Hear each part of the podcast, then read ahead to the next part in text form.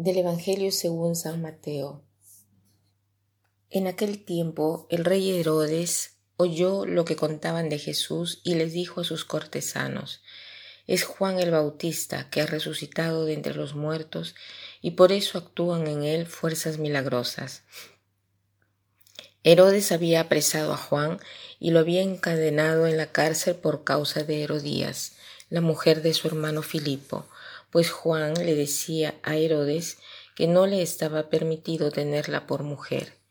Y aunque quería quitarle la vida, le, tenía miedo a la gente porque creían que Juan era un profeta.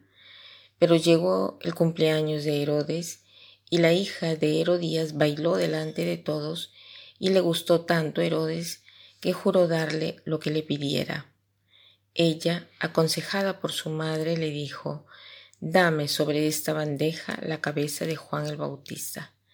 El rey se entristeció, pero a causa de su juramento y por no quedar mal con los invitados, ordenó que se la dieran. Entonces mandó degollar a Juan en la cárcel. Trajeron pues la cabeza en una bandeja, se la entregaron a la joven y ella se la llevó a su madre.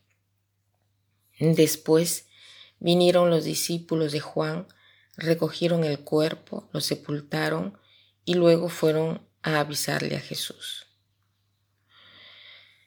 Cada vez que leo este Evangelio quedo sorprendida por esta joven que pide a la madre qué cosa debe pedir a su padre, porque el padre le había dicho que cualquier cosa que ella le, le pidiera se lo daría y la madre le dice de pedir la cabeza de Juan el Bautista y así lo hace.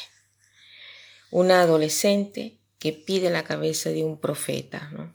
¿Qué le importa a ella de la cabeza de un profeta? ¿Cómo se puede ser así cruel? Herodes quería eh, matar a Juan el Bautista, pero a causa de la gente que lo consideraba un profeta, lo tenía en la cárcel, pero él no quería matarlo. ¿no?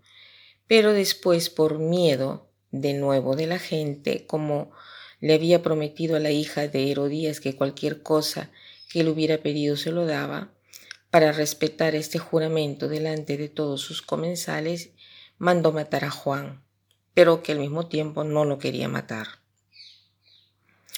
Después, por miedo de lo que hubiera pensado la gente, no manteniendo el pacto con esta chica, lo manda a matar. El miedo es el que dominaba a Herodes. Por miedo no lo mata y por miedo lo mata. Siempre la misma elección condicionada de lo que piensan los demás. ¿Cuántas veces nosotros tomamos decisiones por miedo de lo que piensan los demás? Entonces hoy hagámonos esta pregunta. Yo, cuando tomo una decisión?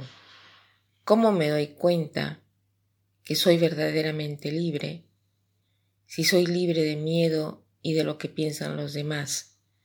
Cuando estoy por eh, tomar una decisión eh, o elegir algo, me debería de preguntar, si no fuera juzgado por esto o por lo otro, ¿qué cosa escogería? ¿Qué cosa decidiría? Algunos están condicionados por los padres, por ejemplo, padres que quieren que el hijo tome una determinada decisión como ellos quieren. Entonces el hijo se debería de preguntar, si mi madre o mi padre estuvieran muertos, ¿qué cosa decidiría yo? Muchas veces somos, estamos dominados por el miedo, por el juicio de los demás, miedo de no ser aceptados, miedo por equivocarnos.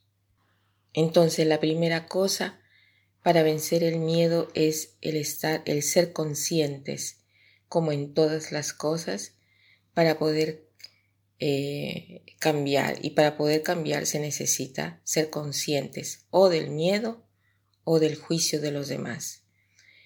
Una vez que me doy cuenta de esto, debo aprender a decidir como si no tuviera miedo, porque este es el modo para perder el miedo por los demás, comportarme como si no tuviera miedo.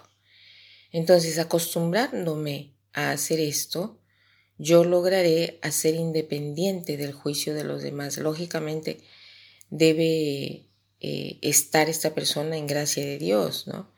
Entonces para esto pido al Señor de eh, darnos humildad, de darme humildad. Pero como ya habíamos dicho otras veces, la humildad no es creerse que uno no vale nada, que uno es un, una poca cosa. Eso no es humildad, sino que humildad es vivir en la mente de Dios y no en la mente de los hombres. Y para terminar, quiero citar esta frase que dice así. La tarea principal en la vida de cada uno es dar a luz a uno mismo. La tarea principal en la vida de cada uno es dar a luz a uno mismo. Que pasen un buen día.